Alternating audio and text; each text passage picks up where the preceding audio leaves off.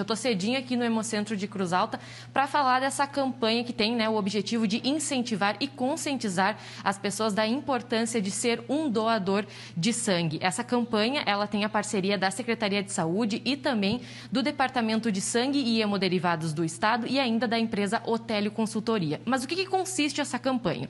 As pessoas elas, elas podem entrar, então, que querem ser um doador de sangue, elas podem entrar no site Doar é Viver e fazer um breve cadastro. Se ela fizer parte de um dos dez municípios que o Hemocentro atende aqui em Cruz Alta, uh, da região aqui de Cruz Alta, e não tiver como vir até aqui o local de doação, ela pode pedir um transporte. E esse transporte também pode ser pedido pelo WhatsApp. A gente até tem um telefone que eu vou pedir para o pessoal colocar na tela, que é o 51996991852.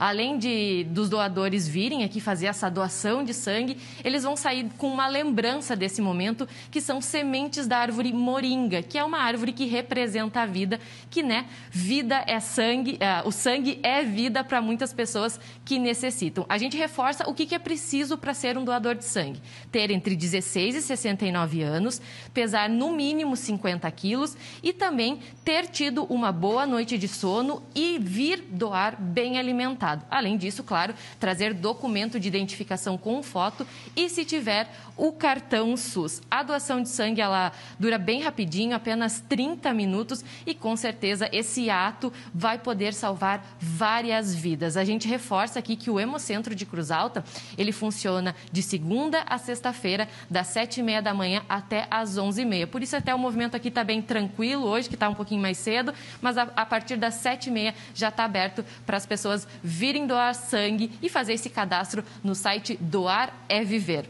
Simone e Léo.